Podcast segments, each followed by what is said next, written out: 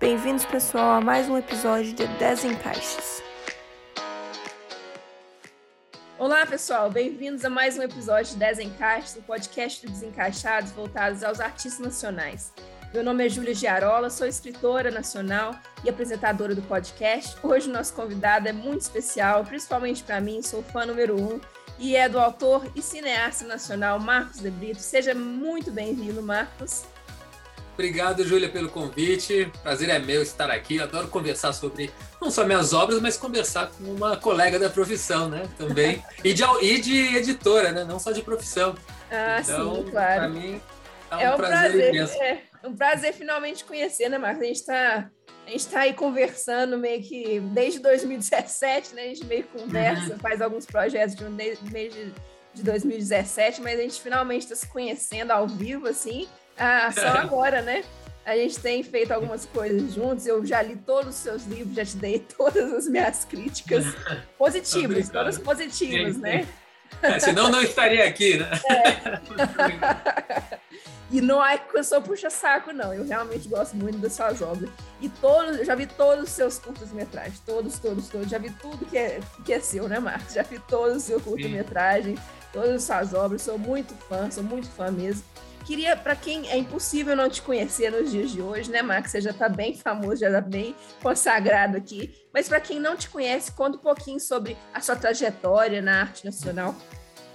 Bom, é, bom, antes eu queria agradecer também as suas resenhas, né? Porque eu, eu sempre que eu leio, eu falo, nossa, ela, ela capta algumas coisas além do que eu gostaria de, de revelar, porque tem muitas coisas que a gente faz que a gente deixa como algo pessoal, mas eu vejo que você percebe essas, essas mensagens subliminares que eu deixo, eu fico super feliz. Mesmo, acho que foi em uma ou duas que até entrei em contato com você e falei, pô, legal que você escreveu sobre tal coisa, porque de fato existe. Eu não deixei explícito, mas existe. Eu acho isso bem, bem, bem bom quando alguém realmente percebe essas mensagens subliminares.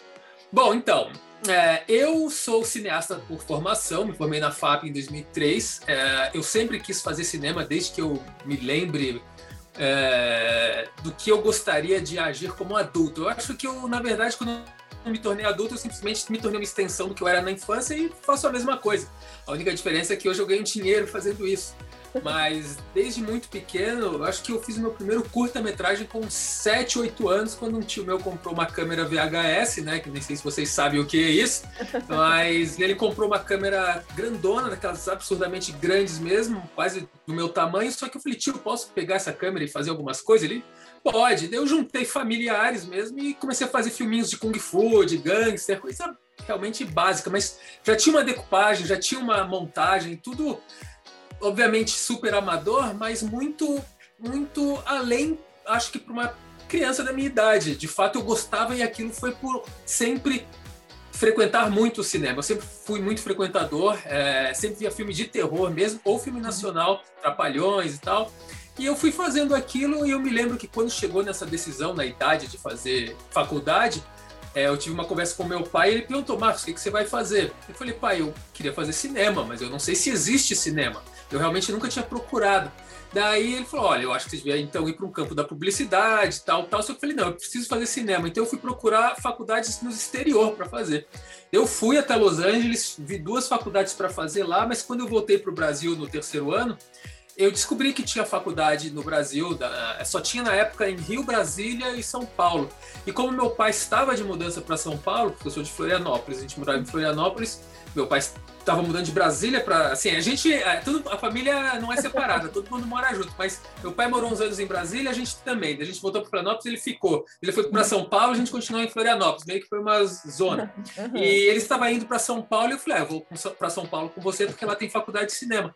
Então eu vim para São Paulo né tô aqui desde 98 e é, é engraçado né porque não existia uma outra opção eu só fiz curso para faculdade de cinema. Eu só fiz vestibular para faculdade de cinema. Uhum. Então eu passei na FAAP, cursei e acabou que eu, eu ganhei um festival de Gramado, um prêmio do Festival de Gramado em 2001 e foi ali que eu percebi como que era a carreira de um cineasta, porque até então eu só fazia filme, só brincava e estudava. Mas quando eu vi que existia um mercado de curta-metragem, um mercado de festivais, eu fui meio que me evoluindo nisso. Então, ah, eu tenho que fazer tantos cursos, eu tenho que fazer uma carreira em festivais para daí depois dar o passo de fazer um longa-metragem. Então, fui seguindo nessa lógica que demora por causa de custo mesmo. O cinema é algo muito oneroso, absurdamente oneroso. E em 2010, se eu não me engano, eu não, 2007 eu estava com longa-metragem para fazer já. É, que era inclusive a adaptação do A Sombra da Lua. A adaptação era um roteiro, né? Foi meio que por o motivo pelo qual eu me tornei escritor. Eu tinha o roteiro do A Sombra da Lua, que chamava Vila Socorro, em 2010, e eu, na época, trabalhava com publicidade. Ah, daí eu fiz uns orçamentos para o filme nessas agências que eu trabalhava, nas produtoras, e saiu muito caro. Saiu algo em 2010, mais do que 12 milhões de reais para filmar, e até hoje em dia é um valor muito alto para o cinema nacional. Então eu falei, poxa, eu não vou fazer isso tão cedo, mas eu gosto tanto dessa história que eu gostaria que as pessoas a conhecessem. Então eu escrevi como livro, não tinha nenhum intuito de virar escritor, eu simplesmente falei, eu gosto dessa história, eu quero que as pessoas conheçam, então vou escrevê-la de outra forma. Eu escrevi, felizmente, mandei para várias e felizmente a Roku aceitou. E aí que eu entrei então no mercado editorial, em 2010 a Roku tendo aceito o, o, o meu original para lançar só no final de 2012. Pra você ver o tempo, né? É. Dois anos e meio, quase três para lançarem. E daí eu percebi também que o mercado editorial estava me abraçando mais do que o do audiovisual, porque o mercado do audiovisual é uma competição constante. A gente sempre compete pela mesma verba, tem uma verba meio que governamental, que é dividida pelos estados, daí pelos municípios, mas é meio que a mesma origem. Tem uma competição muito grande por essa verba. E na, na literatura, não. A literatura eu senti que não havia competição. E engraçado que essa é a questão que às vezes a gente vê treta entre autores, isso não existia naquela época, assim, pelo menos aonde eu estava, e até hoje não existe comigo, porque eu estou num, num mercado editorial em outro lo local, digamos assim. Né? A gente vê que as tretas acabam sendo de, de, de editoras um pouco menores, mas as grandes você vê que tem espaço para todo mundo. Sim. Então a gente, eu, eu, acabei achando mais agradável estar no meio editorial. Então eu adaptei outro roteiro, que era o Escravo de Capela, e, e meio que continuei fazendo isso para sempre. Então eu sempre escrevo roteiro para o cinema, que é a minha, minha paixão principal, isso eu nunca escondo. E todos os roteiros que eu tento captar verba para filmar, eu adapto antes como livro, porque enquanto eu não filmo, pelo menos já existe um outro produto. Sim. Então, hoje eu tô, assim, acabei falando muito, né, de quem eu sou, mas assim, quem eu sou é cineasta formado com alguns longas metragens, três longas metragens agora e vários curtas e autor de acho que sete romances agora. Sim. Então é que saíram mais pela Faro Editorial, a minha casa editorial principal é a Faro. Primeiro pela Rocco, outro pela Coerência e outro pela editora Simonsen. Sim, ótimo. Perfeito. Já resumiu bastante, né? Você é bem eclético, mas a sua, igual eu falei, a gente, eu queria mais focar na sua carreira é, no cinema, né? Porque eu acho fascinante, principalmente a, a, a, a, em relação a como funciona o cinema aqui no Brasil, uhum. porque a gente não conhece muito é, a, a, como funciona a carreira do cineasta aqui no Brasil. A gente é, custa ver filmes nacionais, o, o, público brasileiro não tem muito contato uhum. com o cinema nacional. E eu não sei como. Eu, você já assistiu, chegou a assistir o, o é, escutar o, o, o, episódio do Thiago Toy, né, aqui com a gente, do uhum. 10 Encaixe. Então você mais ou menos sabe como funciona o, o, nosso 10 Encaixe, né? Que a gente tem 10 mandamentos, que é os 10 uhum. encaixes do nosso programa. O primeiro mandamento meio que engloba toda uh, o, o, objetivo do programa, que é valorizar os nacionais acima de tudo. Que trata muito sobre essa questão da valorização da arte nacional. A sua carreira, Marcos, teve um início muito natural, né? Que é começando com os curtas-metragens, evoluindo para o longo de terror, que é onde muitos diretores começam, os diretores de cinema começam uhum. sua carreira muito na, na questão do terror, e agora explorando outros aspectos do cinema. Onde você encontra a sua carreira hoje nesse cenário do cinema nacional? Onde você se encontra se adaptando no cenário nacional? Uhum. Olha, é, é, é, bem diferente a questão do mercado editorial e do audiovisual nessa, nesse quesito de, de onde você se encontra, onde, onde, como você se vê no mercado. É engraçado porque eu estou no mercado audiovisual desde 2001 profissionalmente. Sim. Pô, então já faz 21 anos, né? 20, 21 anos que eu tô batalhando e eu não cheguei onde eu gostaria que eu estivesse ainda, eu preciso caminhar muito para chegar onde eu preciso, que é conseguir sobreviver da produção audiovisual, porque é muito mais possível que da editorial, porque os valores são maiores. Então, ao mesmo tempo que você gasta mais, você recebe muito mais também. Só que você precisa fazer um investimento de longo prazo. Você meio que investe muito dinheiro e daí depois você recebe muito dinheiro de volta. É, então é complicado o cineasta independente fazer filmes, ainda mais se ele não tem dinheiro próprio, porque é por causa disso, né? não existe o capital inicial para fazer isso. Então eu queria não depender desse capital inicial, ser contratado, mas ao mesmo tempo ser contratado para fazer as minhas coisas. Eu sou bem egoísta nesse quesito. Eu não gosto de dirigir coisa dos outros. Se já me pediram, já me, já me fizeram proposta, eu falei não. É, que tal as minhas, né? E eu meio que tento vender o meu, meu produto. É, enquanto no mercado editorial, em menos de vamos dizer, eu lancei o primeiro livro no final de 2012, só que ah, eu alavanquei a carreira estando na Faro, porque a Faro é, investe mais no autor nacional. E de repente, assim, em dois anos, um ano e meio, dois de estando na Faro, eu, eu conheci o presidente do Jabuti, eu conheci uhum. os donos do Publish News, eu comecei a conhecer realmente as pessoas principais do mercado. Então é engraçado porque eu entrei no mercado editorial muito depois, mas eu me sinto muito mais importante no mercado editorial, né, na, na, minha, na, minha, posição, do que no audiovisual. No, no, audiovisual eu estou há muito tempo, eu tenho três longas metragens, que não é tão pouco também para um, diretor independente, mas é, eu não atingi, eu sei que eu não atingi o potencial que eu preciso ainda. Então a gente vai continuando fazendo das maneiras possíveis até chegar. E muito disso depende também de quem te olha, né? Às vezes um produtor certo numa plateia de um festival que identifica o seu filme te apadrinha. Então, se a gente conseguir isso, eu conheço diretores que começaram depois de mim com menos projetos, mas eles estavam com o produtor certo no, na, numa plateia. Sim. E hoje eles estão na RT Features, por exemplo, né? Fazendo filme com o Rodrigo Teixeira, que é dos nacionais hoje o principal produtor. Então, o que eu quero é isso, eu quero chegar nisso. Então, eu não consigo me enxergar como uma pessoa que está num, num, numa posição de conforto no, no, mercado audiovisual, não. Eu quero, quero mais, preciso de mais. tá certo. Mas você vê hoje o, o mercado nacional crescendo no seu estilo ou você crescendo no estilo nacional? Não, o, o, o terror nacional está crescendo no audiovisual, assim, muito de, não muito depressa, porque está demorando, Uh, mas do, de alguns anos para cá, essa evolução é muito crescente, ela é muito mais rápida, muito mais visível. Porém, nos últimos anos, devido ao novo governo, os incentivos foram cortados Sim, nessa, é, nessa área. E quando você tem um governo evangélico e, e, e anticultura, é complicado você aprovar coisas do nosso ramo, né? Do terror, do suspense, porque não é o que eles querem passar, eles querem mostrar que a vida é bela quando ela não é.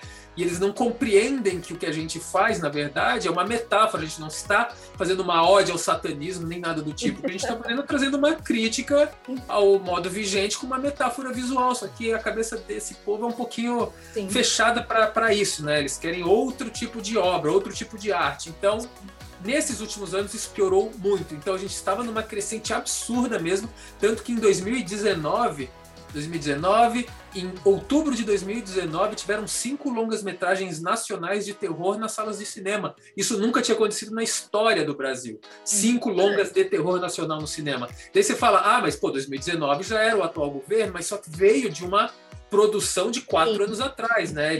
É que é difícil. Você faz um filme, você vai lançar ele às vezes três, quatro, cinco anos depois. Sim. E e que teve essa coincidência de todos esses estarem ali. E isso não vai acontecer por um bom tempo de novo. A gente vai ficar assim tendo dois, três filmes de terror por ano, talvez até alguns próximos anos, ou a, apelar para o streaming, né? Que eu acho que é também a grande saída, porque é, é dinheiro internacional. A gente, todo cineasta hoje, todo produtor de conteúdo audiovisual está procurando engatar algo em streaming, seja Amazon, Netflix, HBO, mas é porque o dinheiro vem limpo de fora, digamos assim, né? A gente não precisa prestar contas a um governo que vai poder vetar, falar não, isso a gente não gostaria de aprovar, isso a gente não gostaria de apoiar, ou inventar um monte de concessões para você poder filmar. É. É interessante isso, porque infelizmente os streamings tá, tá, criando uma oportunidade muito maior, porque é o dinheiro internacional. Infelizmente, o, o, o internacional tem mais fé na nossa cultura do que o nosso próprio governo, Sim. né? Infelizmente. É, Marcos, a gente tem uma. O nosso próximo é, encaixe é sobre ídolos. Não citarei meus ídolos em vão. Você viu a gente tem uma brincadeira interessante sobre citar os próprios ídolos. Eu queria fazer uma brincadeira inversa, porque como você viu, você você foi citado no nosso no, nos nossos últimos episódios. Você foi citado como uma influência do Thiago Toy e até uhum. você foi a inspiração para o meu próprio livro, o uhum. Entrevista com a Morte. Então eu queria inverter esse quadro, em vez de você citar os, os seus próprios ídolos, as suas próprias influências, eu queria saber se você já leu, já assistiu alguma obra no qual você foi a influência, como você se sente, qual é a sua experiência sendo influência de outros uhum. escritores, de outros cineastas. Ai, é difícil, né? Porque é, é, eu acho maravilhoso, né? Porque eu tenho um relacionamento não só com o Toy, mas com o Toy em especial, de querer ajudar quem eu acredito que tem um extremo potencial. E o Toy era uma dessas pessoas antes da gente ser amigo, ele tinha resenhado um livro meu, a gente conversou muito sobre esse livro, que foi O A Sombra da Lua. Uhum. Na verdade, ele é uma resenha, ele, ele, me mostrou a resenha, mas nunca publicou essa resenha. É, que ele trabalhava no Boca do Inferno na época, fazendo e nunca saiu. Mas a gente conversou muito, acabamos nos tornando amigos, nos encontramos e ele me mandava algumas coisas que ele escrevia e eu achava muito bom. Daí, tanto que eu chamei ele para o Joelma, para fazer o Joelma, e, e, tem um caso engraçado no Joelma, porque o, o, o personagem que ele criou tem um, uma verborragia super avançada. Ah, avançada não, porque é mais arcaica, né? Mas assim, é uma verborragia ousada, digamos assim, ultra romântica também. Sim. E quando eu tenho um livro, que eu, meus pais sempre leem meus livros, meu pai principalmente, e meu pai, ele vem ele gosta, mas ele sempre faz uma crítica. Ele fala, Marcos, você não precisava ter usado essa palavra, porque meu pai é, é, muito apaixonado por Manuel Bandeira, meu pai escrevia poesia, nunca publicou, mas era um cara que gostava muito de leitura. E ele vê meus livros e fala, você exagera aqui, você usa muito palavra aqui, não precisa, não precisa. E o Toy quando ele leu a parte do Toy do Joel, ele falou: Nossa, esse rapaz parece Manuel Bandeira, que maravilhoso. Ele escreveu. E eu fiquei puto, porque eu falei: Pô, pai, ele se inspirou no escravo de capela para escrever isso. Você critica o escravo de capela que fala que eu exagero. Ele, ele usou o escravo de capela aqui. Então é, é engraçado, porque eu lia o texto do Toy no, no, no Joelma e falava: Pô, gosto, gosto muito. Por quê? Porque lembra eu, né? E é engraçado porque eu escrevo as coisas que eu gostaria de ler. Então, quando eu vejo alguém que escreve algo parecido comigo, e se a pessoa ainda é, vamos dizer, um fã confesso do que eu escrevo, eu uhum. fico ultra, ultra lisonjeado. É, o Fantasmas eu ainda não terminei de ler, mas eu li o primeiro capítulo. E o primeiro capítulo é muito parecido com, com os meus textos Sim. também. Sim. E até o, início deles, que fala sobre fase lunar, sobre data, é uma coisa do A Sombra da Lua. E eu Sim. me lembro que quando ele tava, a gente estava conversando sobre o livro dele, porque quando ele tem uma ideia, ele me pergunta e a gente vai trocando bola, né? E eu falei, olha, isso daqui tem no Sombra da Lua, então muda alguma coisa só, não por mim, porque realmente não me preocupa, mas para alguém que for, que já leu, Sim. ler o seu também, vai acabar falando, pô, será que ele copiou o De Brito? Então, até para a gente se defender. Eu não, então eu acho, eu fico realmente feliz, eu gosto. E eu fico é, é, é, triste com o contrário. Se ele falar, agora eu tenho meu estilo, não vou mais imitar o De Brito. Não, eu gosto que, que, eu gosto que, que, que, se inspire, né? não que imite. Então é, eu, eu fico, fico feliz de saber. Viu? E como que é a experiência de, da leitura em si? Como que é a experiência de, de você sente é, uma, uma aproximação da história? Você sente mais a, apelo na escrita? Você sente mais é, apegado à história quando é parecida com a sua escrita?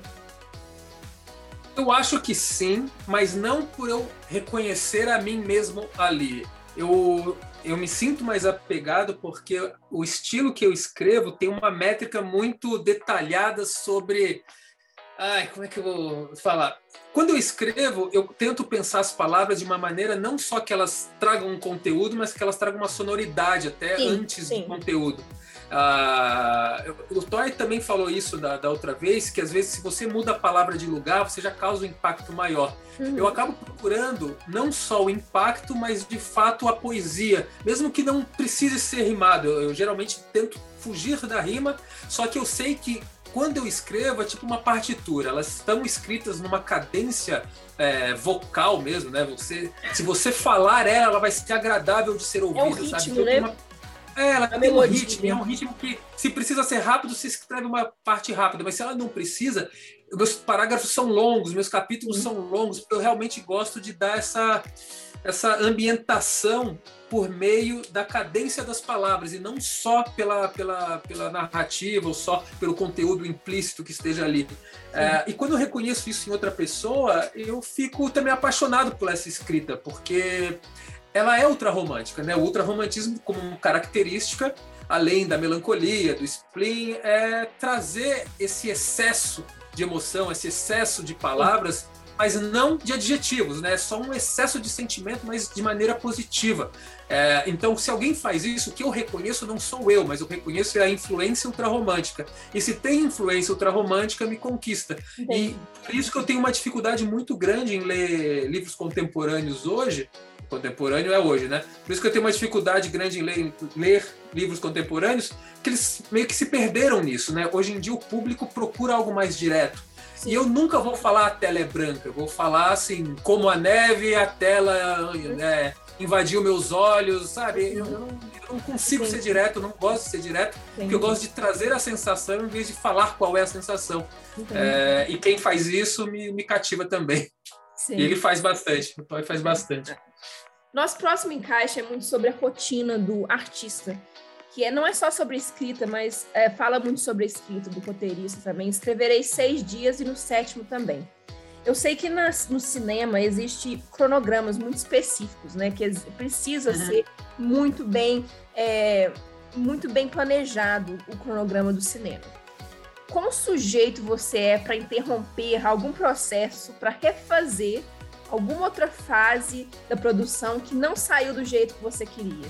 Tipo assim, a, a, esse, esse, diálogo não tá bom, eu vou lá e uhum. reescrever o roteiro, eu vou parar esse dia de filmagem, vou reescrever uhum. essa parte é. do roteiro. Você faz é. muito disso?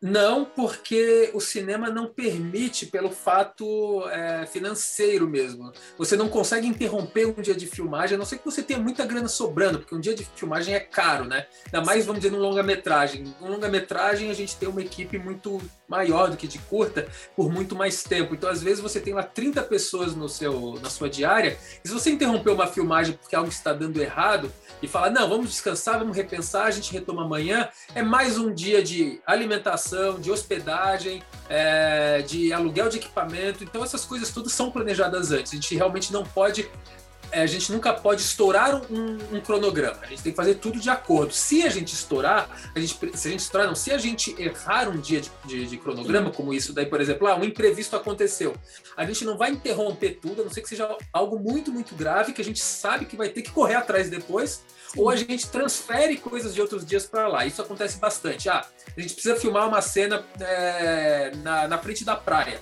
Só daí começa a chover. Como que a gente vai fazer? Não dá para fazer mais. Então a gente já tem que ter um planejamento de começou a chover, a gente tem o nosso cronograma B. Nosso cronograma B é vamos fazer as internas do apartamento noturno. Então a gente uhum. vai até lá e faz no local. Então os atores têm que estar preparados para isso, a equipe inteira tem que estar preparada porque acontece. Aconteceu no Almas, no Condado Macabro acontecia toda hora, mas a gente só não podia era extrapolar o nosso prazo mesmo, né, que a gente tinha firmado. E nessa questão de diálogo, por exemplo, eu sou muito, muito chato com os atores, porque talvez por ser autor, eu tenha muito respeito e apego à palavra, né, ao que eu escrevi. E os atores, eles têm uma mania correta, inclusive, de trocar algumas dessas palavras por sinônimos que caibam melhor na boca deles. Então, alguns atores têm uma dicção melhor para determinadas palavras e outros para outras. E quando eles trocam esses sinônimos, eu percebo, porque o texto é meu e eu não gosto, eu já corto. Falo, não, você falou, isso daqui não era, isso daqui. Ah, mas é sinônimo. Para mim não é. Sabe? Aí começa uma discussão. Só que daí a gente faz das duas maneiras, né? Eu preciso da minha, porque é a maneira correta, e se der tempo a gente faz da maneira que eles gostariam. E no, na ilha de edição eu vejo qual ficou melhor. E confesso que geralmente fica deles, porque, né? Eu não sei se rola uma má vontade de fazer a minha para fazer a deles, mas eu, eu avalio muito, porque quando você está montando um filme, você sempre percebe luz, enquadramento, é, qualquer outra coisa que apareça ali na, na, na, frente da câmera, porém, a primeira escolha é a atuação.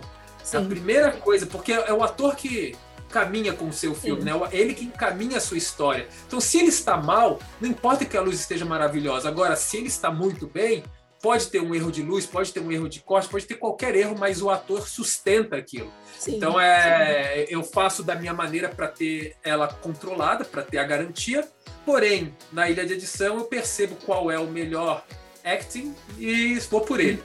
Sim. Você falou muito da questão do contemporâneo, quanto que a, você tem uma puxada mais clássica, né? Sua, sua uhum. influência uhum. é mais clássica. Que me leva ao nosso próximo encaixe, que é honrai-vos os clássicos e os contemporâneos. Você mencionou o seu, o, o, seu novo longa, né? Que no caso eu já assisti, eu amei, né? É, que é, ba é, baseado no seu novo livro, Palavras Interrompidas, é, uhum. que é os, As Almas que Dançam no Escuro, que existem muitas referências em composição de imagens matizadas, edição esporádica, uhum. diálogos mais estendidos, que são características mais clássicas do cinema europeu. É que eu, eu peguei muito isso. Porém, a, a temática mais cruel e atual entra muito em, contar, em contraste com esse ambiente quase medieval que você criou, né? É. Você considera as inspirações para o filme mais contemporâneas ou mais clássicas em relação à imagem do filme mesmo? Porque é um, uhum. é um, filme muito visual, apesar de você Sim. apelar muito para o diálogo desse filme. Sim. Olha, eu acredito que a influência visual desse filme ela seja mais contemporânea, apesar de sim, eu, eu me pautar muito pelos clássicos e, e engraçado que eu me pauto mais pelos clássicos na literatura, mas no audiovisual me pauto mais pelos contemporâneos. É, obviamente eu conheço os dois, né? Estudei isso, conheço os dois, só que eu tenho uma preocupação muito grande com a estética e, e, evoluir essa estética de acordo com o tempo. Então, se eu fizer um filme com uma estética semelhante aos clássicos, eu sei que ele não vai ter muito espaço. É, então, o que, que eu busco é uma linguagem vou te falar no Almas, né? Porque o Condado é muito diferente. Mas no Almas eu busquei uma estética, como você falou, europeia, mais assim, cinema do leste europeu, uhum. é, de planos longos, de planos é, com movimentos bem vagarosos, porém uhum. sem corte. Uh, e isso é uma característica desse cinema não teatral, mas de um cinema realmente europeu que tem essa priorização, digamos assim, no, no tem esse foco no panorama, né, que tem nos cenários em volta e não na ação, não no personagem falando. Então você vê, tem uns diálogos que eu faço eles de costas, né? As pessoas estão falando de costas e é, a gente está olhando para o mar sabendo que é importante o que o cara está falando, mas não me importa muito essa questão de fazer. Eu quero um corte fechado do rosto dele aqui, um corte fechado que é o padrão, vamos dizer assim, norte-americano e que nós brasileiros também seguimos muito no cinema comercial que a gente faz e novela. Então, eu acho que é contemporâneo, mas sim de leste europeu, que é uma escola um pouco mais é, autoral também, né? se a gente fala assim, autoral no cinema. É uma, ela é mais lenta, ela dá essa prioridade ao sentimento, ao olhar, ao tempo, ao vazio, né? ao silêncio. Então, você que viu, né? O filme começa com um plano de mar de um minuto, só o mar parado, assim, falando. E esse plano, eu acho que ele, eu acho ele essencial para o filme, porque assim, é meio que um choque. Pá, vou te dar um plano de um minuto só do mar parado, sem fazer nada, para você já saber no que você está entrando. Você está entrando num filme melancólico, num filme Sim. lento, né? Num filme Exatamente. invernal, né? Que parece um inverno. Daí eu vou para a águia, fico gravando a águia voando um tempão, daí vou para o mar de novo até que vem aquele plano da cruz invertida que ali vira algo mais moderno. Porque na antiguidade, né, na antiguidade, antigamente não se fazia, não podia, não tinha drone, não tinha essas coisas. Sim. Então ali a gente começa a trabalhar uma, uma quebra desse estilo clássico, desse estilo lento para algo mais moderno, mas ao mesmo tempo mantendo o ritmo do cinema devagar, do leste europeu. Né? Tem dois planos do filme que mais me chamaram a atenção. Foi o plano inicial mesmo, o primeiro plano, que mostra o título, aquele plano realmente hum. incrível. É, e um. Eu não vou falar qual plano que é, porque é meio que um spoiler. mas é. o Carlos vai bater em alguém e esse é. alguém segura um objeto. É, é. Aquele, aquela, aquela, aquele momento lá foi espetacular. Aquela edição uhum. lá, aquele momento de silêncio, aí uhum. mostra um plano aberto e, e um uhum. silêncio total. Aquele plano, eu falei assim, nossa senhora, esse filme, é, a, o filme me conquistou naquele plano lá. Eu falei, eu tava assistindo com a minha namorada, eu falei assim, é esse aí, ó, esse é o plano do filme. Esse uhum. plano aí define o filme todo. É, é um plano simples que, é, que não é apela pro, pro barulho, para a violência uhum. da, do movimento, para uhum. a violência do da, da, da cena em si, né? É exatamente da, do movimento uhum. da câmera, deixa o, o, o, momento próprio, o silêncio, aquela aquela ação simples de agarrar o objeto um objeto uhum. muito significativo para o personagem, né? Aquilo, aquele uhum. momento foi incrível, realmente. Eu, eu gostei demais do filme mesmo, porque eu achei que. Eu gostei muito do livro. O livro eu achei uhum. um livro muito, é, muito, muito bacana, um livro muito, é, muito significativo, mas eu achei que funcionou melhor como filme.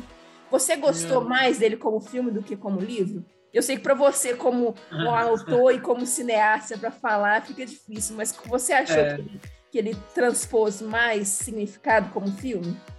É, é, uma, é difícil realmente falar sobre isso, porque eles são muito, muito parecidos.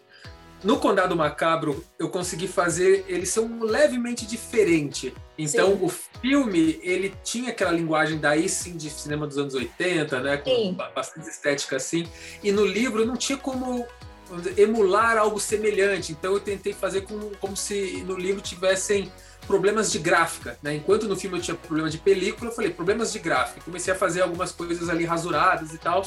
É, e eu consegui fazer um final que é o mesmo do filme, porém mostrá-lo de maneira diferente. O Condado Macabro, eu realmente gosto dele muito mais como filme, não tem sem sombra de dúvidas. Porém, uhum. o final do livro é melhor. O final do livro eu acho que funciona melhor no, no, no a história funciona melhor no livro. Agora, o Almas eu não sei, eu acho que eu consegui equilibrar bem, só que como o produto original é o filme, e no filme eu consigo impor a minha visão de uma maneira muito mais direta, que é botar a imagem para vocês, talvez eu goste mais também, né? Eu gosto porque uhum. aí não, não existe margem para vocês pensarem coisas diferentes do que eu gostaria. Eu Sim. fiz do jeito que eu queria ali. Então, Sim. Então vocês estão vendo a minha visão 100%. Agora no livro, muitas pessoas podem viajar para outros locais onde Sim. eu não queria, né? Imaginar isso, imaginar aquilo, imaginar o personagem de uma maneira diferente.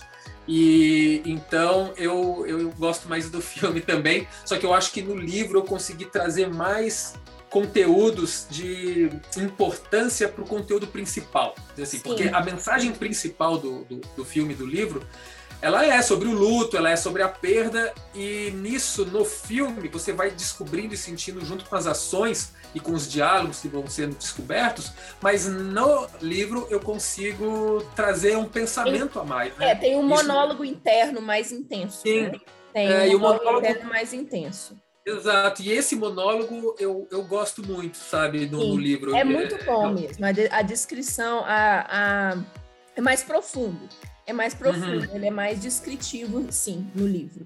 Ele tem uma, uma, profund, uma profundidade, uma, você tem mais conexão com a perda do que. Uhum. A, porque parece que o, o, filme é tão visual que você está uhum. mais inserido naquele ambiente é, melancólico do que na perda em si. É, é uhum, diferente, é uhum. é diferente. A sensação do livro e do filme são diferentes, sim. Mas parece que a, o visual do filme foi muito, foi muito interessante. Nossa, eu achei muito bacana. Obrigado, Vamos lá para o próximo encaixe. Próximo encaixe para você é perfeito, que é não matareis personagens a não ser que mereçam. Você, Marcos, você é um escritor e um diretor muito cruel. Porque você é conhecido por matar muitos dos seus personagens, né?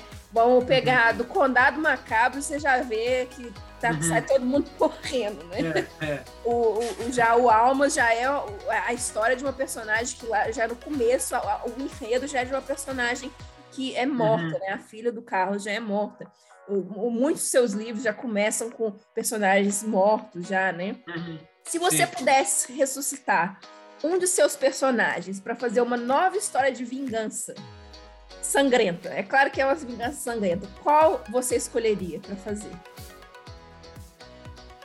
Olha, eu já ressuscitei o Sabola, né? No Sim. Escravo de Capela, eu mato e ressuscito. Então, Sim. esse eu não tô tirando. Já Mas... tira esse, esse já fez.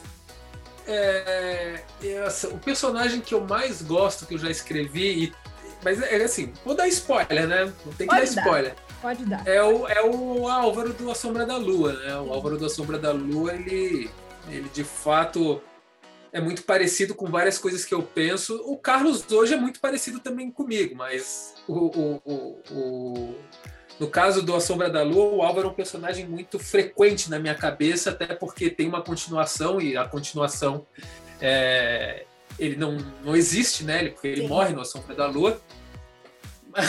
eu não posso dar spoiler de um livro que ainda nem escrevi, mas eu tenho uma maneira de trazer ele de volta e, e eu acho que eu vou trazer na continuação. Só que é por um evento, sabe? É um evento. Entendi. Quem leu A Sombra da Lua sabe o que acontece no final, né? Que é, meio que ele volta como uma névoa no Natal, que é super significativo, né? Que ele traz uma vingança aos moradores da Vila Socorro por trocarem o Messias de Jesus para um assassino, né? O Ulisses Canaã. E daí meio que ao mesmo tempo que é uma vingança pessoal do Álvaro, é uma vingança de Deus. Eu gosto de pensar assim, como eu faço no, no uhum. Falso também.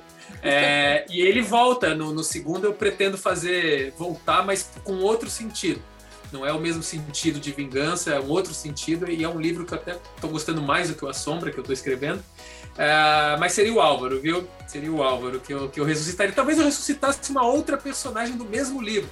Só que não para trazer vingança, seria mais porque. Você gosta Porque envolve, acho que envolve essa última pergunta, eu acho. Né? o último mandamento. Né? Ah, tá, o último mandamento. Tá bom, vou deixar é. ela por último, então. Então vou deixar ela por último. é, mas você, é, eu, esse do, a continuação da Sombra da Lua vai ser o seu próximo livro ou ele é para um futuro mais distante? É para um futuro mais distante, mas não porque eu não queira, porque eu já tenho um resumo dele é de 100 tem toda a questão de ser envolvido com a Rocco, né? Tem toda essa questão. É, tem. E eu tô saindo da Rocco com o livro para sair pela Faro, mas daí a Faro também não sabe se tem muito local nele agora, porque porque o mercado está sempre em mutação, né? Então a gente está meio que estudando, só que a Faro já pediu um outro livro que eu já estou escrevendo, então meio que eu vou mandar um livro antes, daí depois eu acho que eu vou bater o pé. Porque às vezes a gente, como autor também, ah, nós queremos muito agradar a editora, Sim. mas não, a gente não pode agradar sempre a editora, a gente tem que se agradar também, até porque é o nosso começo de carreira. Eu não escrevi, eu não comecei a minha carreira escrevendo coisas que as editoras me pediam. E ultimamente é o que eu tenho feito. Marcos, é, pensa numa história, eu dou o pitching de várias, ele fala, essa eu gosto, daí eu vou lá e escrevo. É. Agora, ou A Sombra da Lua 2, que se chama por enquanto O Filho da Morta, que é um nome que eu gosto muito. É... Eles vão mudar, você sabe, né? É, malditos, né? Não, Eles não pode. É. Nossa. E, e é uma história que eu quero escrever há tanto tempo e ela tá tão forte, né? E eu já tenho, como eu falei, 100 páginas dele escrito, então eu vou continuar, vou terminar, então vai ser o meu próximo. É porque agora eu realmente estou no momento de pesquisa de uma outra história que eu gosto muito, que é eu considero um, quase um sucessor do Escravo de Capela, no estilo assim, não não não da lenda, mas do estilo de escrita. Então eu vou terminar esse. E ele é bem pesado, bem pesado esse próximo. Daí eu vou pro ano que vem. Posso esperar para ano que vem? Olha, eu eh, sairia no que vem se eu entregasse esse ano, mas como o filme me tomou muito tempo, é, eu acho que eu vou entregar no meio do ano que vem, então talvez só saia daqui dois anos, mas a não ser que eles corram, né? Vamos ver. Que eles corram. É. Então, antes da gente ir para a próxima pergunta, eu gostaria de falar que esse podcast é patrocinado pelo Mufasa Space, pelo Mufasa Cloud, que é uma agência de comunicação com diversos serviços voltados ao design, à criação de conteúdo e ao marketing vocês ainda não conhecem o trabalho deles, vão lá no Instagram, o Faça Cloud, e confira o trabalho deles. Marcos, nosso próximo encaixe é não furtaciar as ideias alheias, que é muito sobre inspiração, que o escritor, o artista, ele rouba muito ideias da, de, ao, ao, uhum. nosso redor, né, sobre pessoas que a gente vê. Até o seu conto do Joel é baseado em fatos reais, né, em uma história real. Qual foi a situação ou lugar mais inusitado no qual você já teve uma ideia para uma história, para um roteiro? Olha, é, a, o escravo de capela, por incrível que pareça, eu tive ela no carro dirigindo, ou seja, não tinha nenhum nada que me inspirasse a pensar naquilo, mas eu estava num trânsito infernal e veio a ideia, veio a, a, imagem de um personagem negro sem uma perna. Eu pensei, pô, o cara sem uma perna, se eu costurasse uma perna ali, daí veio isso, uma perna branca costurada nele e dali em diante foi se criando toda a mitologia do meu saci, né, do meu escravo uhum. de capela. E, e então eu, o que eu digo isso é porque a inspiração às vezes vem de um local totalmente inesperado. Você não precisa estar num local que te inspire para se, ser inspirado. Às vezes você se inspira no, justamente num local onde você não quer estar. E eu acho que comigo a inspiração vem muito assim. Eu não quero estar num local, então a minha mente uh, vai para outro lado, né? Eu acho que eu tenho algum, algum TDAH, igual o Toy também tem, que as pessoas começam a falar, se não me interessa o que elas estão falando, puf, sabe? Eu estou em outro lugar, estou escrevendo na minha cabeça, estou pensando em coisas. Daí quando eles me chamam de volta, eu, desculpa, o que, que foi? Daí eles já tinham falado tudo. Então eu começo a criar muito nessas situações, nessas situações que eu me sinto desconfortável. Mas se eu fosse falar um local que me inspirou a escrever uma história em específico é o Madame Satã, né, o Clube Madame hoje o, que se chama. O Almas, do, né? Do Almas, porque eu, eu já tinha sido convidado para fazer o, filme, mas eu não tinha nenhum roteiro, ele só tinha o dinheiro. Falaram, oh, a gente vai te dar esse dinheiro e você faz um roteiro. Eu falei, mas eu não sei o que fazer. E daí, na mesma semana, eu fui convidado para ir no Madame. Fazia uns 15, 20 anos que eu não ia no Madame. E eu me chamaram porque iam fazer uma, uma homenagem para mim lá. E eu falei, nossa, uma madame que eu adorava né, na, minha infância, na minha juventude. E eu fui para lá, porque iam passar vários filmes meus no, no Madame. E era o meu aniversário de 40 anos. Daí quando eu fui lá, eu vi aquela imagem tem no filme da cabeça empalada da boneca, Sim. de cabeça para baixo. Sim. E ali eu tive a ideia do filme, porque eu vi aquela cabeça empalada e veio assim, ah, uma pessoa que a vida dele se tornou de cabeça para baixo, olhando para isso daqui e isso virando de cabeça para baixo e ficando filme de cabeça para baixo, daí foi crescendo, igual no escravo, né? Que cresceu pela imagem do, do, do, cara sem perna. Sim. Esse cresceu por aquela imagem que você vê no filme. Aquilo lá é o embrião do filme. Aquela Sim. cena que ele olha e ela vira. Igual, né? Na minha cabeça eu pensei aqui, eu fui lá e filmei aquilo. Então, é, acho que o Madame foi o local mais icônico e mais emblemático, assim, para mim. Encaixou é, muito bem, né? Aquele lugar encaixou direitinho no filme. Foi eu, e é caríssimo filmar lá dentro. A gente não tinha dinheiro para filmar lá. Só que eu mandei o, o roteiro pro dono do Madame e falei: olha, precisa ser aqui, e o filme é sobre isso e tal, tal, tal. E falou, pô, gostei da sua história, tem tudo a ver com o nosso público, pode fazer. E a gente ficou lá sem pagar nada. nada. Uma semana antes, sem pagar nada. Uma semana antes, o Jabor tinha filmado lá, ele uhum. pagou acho que 15 mil a diária para filmar lá. Nossa é. senhora, é. que forte que você deu. Você devia ter feito a, a, a, você vai, devia fazer a pré-estreia lá, devia fazer uma sessão. A gente vai, né? a gente vai, vai fazer uma não sei se a sessão, porque lá não tem uma tela tão, tão grande, mas eu acho que vai ter projeções do filme, talvez. Só que a festa de lançamento vai ser lá. Os ah, convidados, depois de qualquer lugar que a gente passar o filme, a gente vai para lá depois, bacana, né? Um acordo com a Madame, inclusive. Bacana demais. Marcos, o próximo é Não Adulterais é, Documentos em PDF, que fala muito sobre amostras que atingem novos públicos. No cinema tem muito, tem é, é, essa questão de amostra tem algo muito interessante sobre festivais, né? Tanto que eu conheci o seu novo longa porque eu assisti na plataforma do Festival do Cine é, Fantasy. Uhum. É, você pode falar um pouco sobre a importância desses festivais que você é, teve muito início da carreira, você tem muito uhum. é, um pouco da sua fama, um pouco da sua credibilidade, você ganhou vários festivais de gramados, por exemplo. Você podia falar um pouco da valorização do cinema nacional em relação aos festivais de cinema, como é que funciona um pouco? É muito importante uh, existir os festivais, porque neles você encontra filmes que você não viria é, no, no, no, circuito comercial, né? Você pega filmes, sei lá, de, de algum país lá da Ásia que tem uma produção mínima, mas de repente faz uma joia que a gente não tem oportunidade de ver, porque nunca vai chegar na gente pelo, pelo circuito comercial e nos festivais você tem como ter oportunidade de ver essas raridades, né? E isso acontece também com o cinema nacional, porque o que a gente vê no cinema nacional, nas salas de cinema, é uma porcentagem muito pequena do que de fato é produzido. E às vezes essas obras que estão em festivais, elas são obras muito mais sinceras, com certeza são, não às vezes, elas são obras muito mais sinceras que as que vão para o cinema. Porque elas são feitas sim por realizadores que querem dizer algo, que eles não estão preocupados com o retorno comercial. Então é importantíssimo ter espaço para esses artistas que, que deveriam ser os artistas que recebem o apoio mesmo, o apoio de dinheiro financeiro, governamental, e não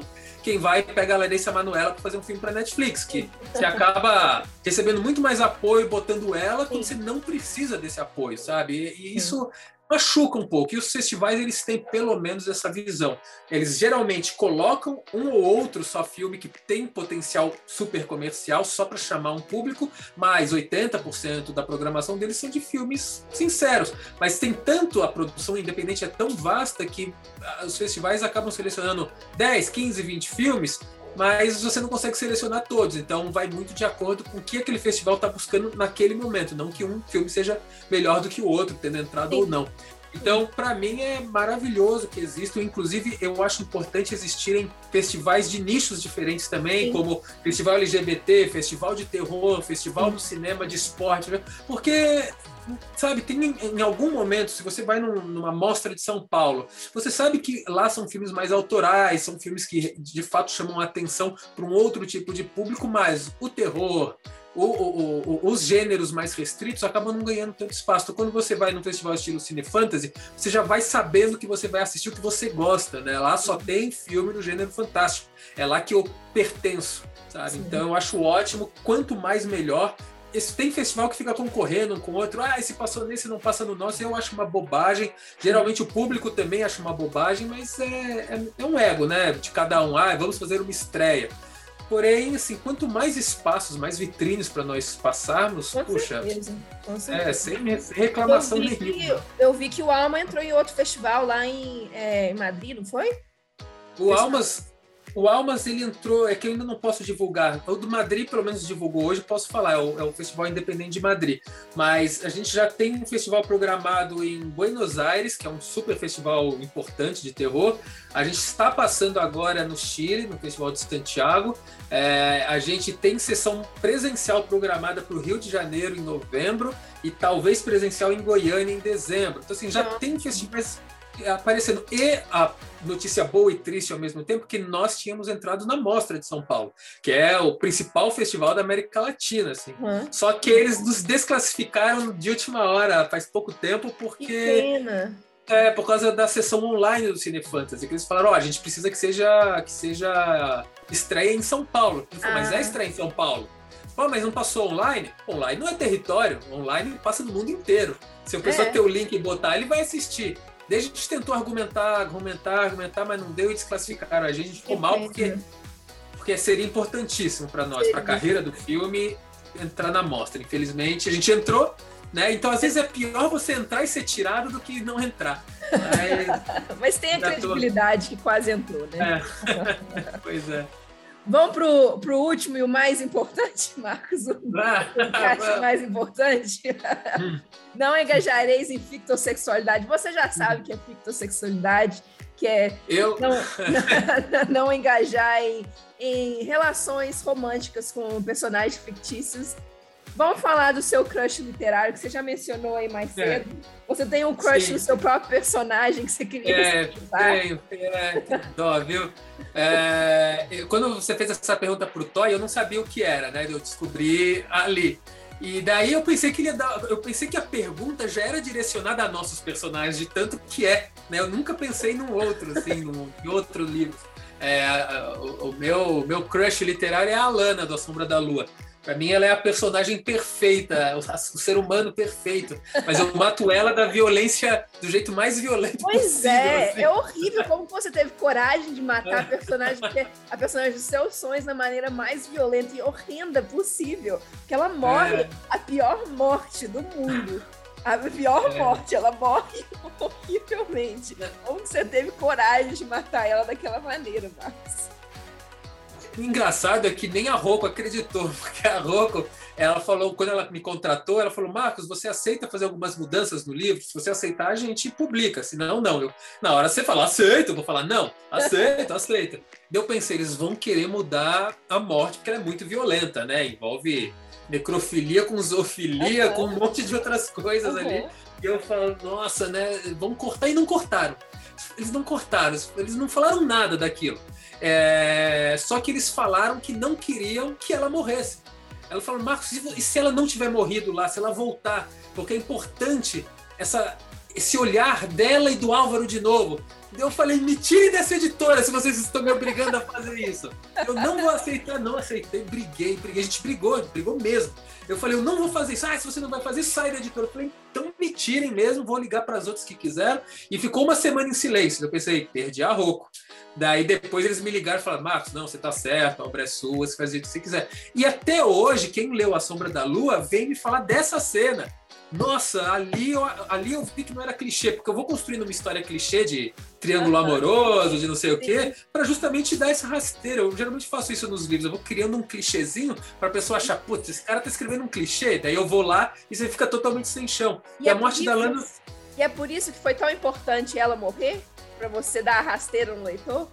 Foi, foi, foi por isso. Então, e convenhamos, né, que a morte dela é genial, porque traz traz toda a história do Vicente ali, né? Porque o Vicente não sabia daquilo que acontece, só descobre porque o pai fala durante o, a procissão pro, pro, pro cemitério. Eu falo, meu, que coisa bem escrita, sabe? Como é que eu não posso tirar essa, essa cena?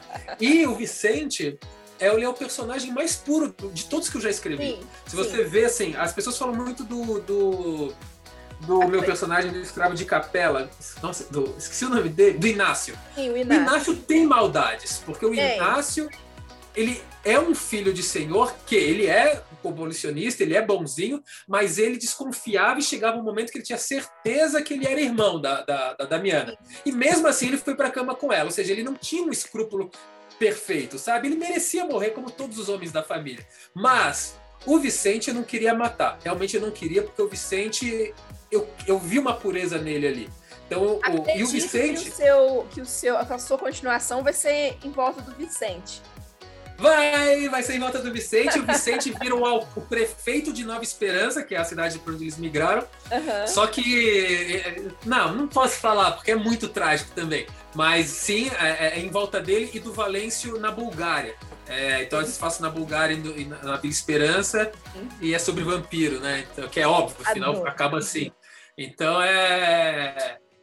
Mas então a Alana, ela acaba sendo esse personagem por causa de comportamentos, mesmo por causa de visual Sim. que eu idealizava ela na minha cabeça, Sim. de tudo assim, eu gostava muito dela. Então, se eu pudesse ressuscitar alguém, seria ela, né? Seu crush, a Roku me deu, a Roku me deu a oportunidade e eu não ressuscitei, né? Então... o que te faz um, um, dedicado à literatura, porque se você ressuscitasse ela, você ia acabar com toda a perfeição da história, do, da trama. Exato, não, não pode. E outra coisa que é engraçado nessa personagem é que quando eu a criei, eu tinha essa imagem de assim, eu sou o Álvaro e ela é a minha mulher ideal, né? O meu objeto de desejo da vida. Então, quando eu escrevi, tinha isso, tinha a questão da perda, tinha a questão da dor, mas eu nunca chorei escrevendo aquela cena. Eu falei, não, tá aí, ó, pá, pá, pá, pá, pá, pá, nossa, pá, pá, pá, pá. Só que depois que eu revisei o livro, que, como eu falei, demorou uns três anos para sair, eu já tinha tido a minha filha. E daí a Alana se tornou a minha filha. Engraçado, porque daí eu me tornei o Dr. Oliveira, o pai. E daí, quando eu revisei a cena do Dr. Oliveira fazendo autópsia na própria filha, Aí eu chorei. Nossa, eu chorei muito. Eu falei, o que, que, eu tô, que, que eu escrevi, sabe? Coisa absurda. Matar tudo bem, mas o pai fazer autópsia na é. filha e descobrir que ela estava grávida, eu falei, é. nossa, que coisa do mal, sabe? é pesado mesmo. Aquela cena é, é muito pesada, aquela história. Eu, eu não te contei isso, eu contei que foi pro Toy, mas eu, eu, eu li. Foi o primeiro livro que eu li seu. Eu já conheci hum. seu trabalho no cinema.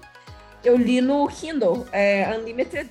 É, uhum. E foi um livro que quando eu acabei, depois eu acabei, eu passava os dias assim, nossa, que saudade de ler A Sombra da Lua. Uhum. Foi um livro ah, que eu senti falta de ler, porque ele é tão bem construído o universo dele, você sente uhum. falta do ambiente dele. Você sente falta do ambiente da cidade, dos personagens. É um livro que eu realmente senti falta de ler. Ele não é meu favorito seu, meu favorito é o, o uhum. Apocalipse, mas é um livro, é o livro que eu mais senti falta de ler. Não é, não é, não é o mais longo, mas é um uhum. livro que eu passei tanto tempo naquele, naquela, aquele ambiente, aquele ambiente de cidade pequena, aqueles personagens. Uhum. Ah, não sei, o ambiente me acolheu. Não sei. É, é um ambiente que, que eu senti falta de, de, de, de ler mesmo. Foi interessante a experiência que eu tive com aquele livro. Não, está, não, estando lá no Natal, tá bom. É. Né? Não, eu não queria estar lá, não falei é, né? estar lá. É o único livro seu que eu não tenho físico. Eu não tenho Condado Macabro também, que não existe mais. Mas o é. físico, é. assim, eu não tenho ele, que eu li no Kindle, mas é o único que eu não tenho. O resto eu tenho coleção tudo. Só falta estar autografado, senhor Marcos. É. Você saber que no Kindle tem uma, um capítulo zero dele, né? Também? Tem, tem, eu já vi. É, eu, eu não li ainda, mas eu tenho que ler ainda. É, não, ele já é uma evolução, porque eu escrevi ele depois, né? Bem depois.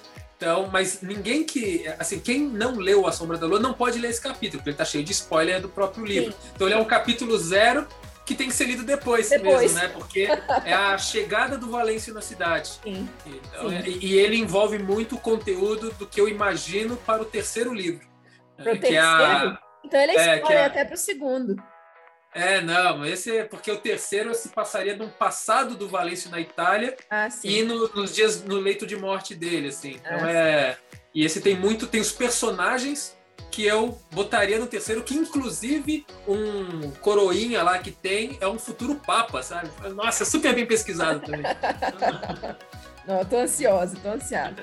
Marcos, muito obrigada pela participação. Eu adorei conversar com você. Você sabe que eu admiro muito o seu trabalho. Foi um prazer te conhecer finalmente, pessoalmente. É, eu espero poder conversar mais com você, te encontrar em futuros eventos aí da Coerência. Não sei se você vai nos futuros eventos aí. Eu quero meus livros autografados. Vou levar pelo menos o falso para você autografar futuramente aí para mim. Porque eu já tenho a coleção completa, só falta estar autografado, né? Uhum. Eu estou esperando ver sua carreira crescer muito, quero ver o Almas fazendo muito sucesso, porque realmente merece. Eu gostei muito do filme mesmo. É, se você tem algum recado para o pessoal aí, alguma coisa que está vindo pela frente, alguma outra atualização do Almas, do Palavras Interrompidas que você quer deixar para o pessoal?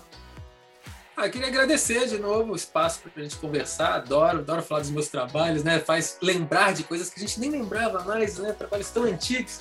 E dá aquela mensagem básica, né? As pessoas valorizarem sempre os autores locais, nacionais, porque os que vêm de fora para cá já estão com a vida feita, né? Eles já vêm com tudo pronto, marketing feito, e a gente está aqui lutando, lutando, e a gente tem uma qualidade muito semelhante. E eu acho, acho ousaria dizer que mesmo é, o pior livro nacional já é melhor que um livro internacional, porque ele fala da nossa cultura já imediatamente, né? Eu acho isso engraçado, a gente criar uma conexão com algo de fora e não querer nos, não querermos nos conectar com o que é de dentro. Então a gente pega e prefere ver Thor do que ver alguma entidade folclórica daqui, sabe? E, e, então é isso, sabe? Tentar encontrar esse valor do que é nacional, porque a gente tem as mesmas coisas com outros nomes. Simplesmente isso. Então, é, valorizem, procurem, leiam o que é feito aqui, e mas continuem lendo de fora também, só não é, nos deixe na mão, né? Tipo, ah, vamos botar esse em detrimento dos nacionais. Não, leia tudo. De vez em quando, pegue um nacional também, que vocês podem sempre se surpreender. Sim, perfeito. Vocês podem encontrar o Marcos no Instagram. Você está em alguma outra plataforma na rede social, Marcos? Ah, o Instagram é a que eu estou usando mais, que é o Marcos Underline de Brito, mas também tem Facebook, só que o Facebook está morrendo, né? Tá bom. É, então, o Twitter também não posto nada lá, então é mais o Instagram mesmo. Então, se quiser me acompanhar, eu sempre boto novidades, festival, alguns links. E tem um grupo de Telegram também, que eu acredito que também é Marcos Underline de Brito, mas nesse grupo de Telegram eu coloco as coisas antes lá. Algum ah, festival com que tenha número limitado de, de, de, de visualizações, eu meio que antes eu boto lá para as pessoas de lá garantirem. É como se fosse um grupinho mais pessoal, né? Com menos pessoas, Sim. eu faço sugestão de filmes também lá. Então, tem o Telegram e o Instagram. Perfeito. Pessoal, para quem não conhece o novo livro do Marx, é Palavras Interrompidas, e também o novo filme dele é Almas que Dançam no Escuro, que é baseado no, livro é, Palavras Interrompidas, que ainda não foi liberado porque o do Cine Fantasy já fechou, né? A, a plataforma. Sim, o do Cine agora... Fantasy já fechou. E agora eu acho que vão ter festivais presenciais com ele, então eu ainda não sei se vai ter liberado, mas o filme estreia comercialmente no primeiro trimestre do ano que vem. Daí vai ser provavelmente em streaming. A gente vai tentar salas de cinema, mas como a gente ainda não sabe o mercado, a gente está estudando ainda essa questão pós-pandêmica, é, talvez acabe indo direto para streaming para a gente também não deixar o filme ficar muito velho, né? Então, mas primeiro trimestre é o nosso planejamento de lançamento comercial. Mas vale a pena, viu? Se vocês conseguirem assistir assim, é, já, já lançou o trailer, tá lá no, no YouTube, Almas que Dançam no Escuro. Galera, esse foi mais um episódio de 10 Encaixes. Aguardo vocês na próxima semana para mais uma entrevista. Tchau, tchau. Tchau, tchau.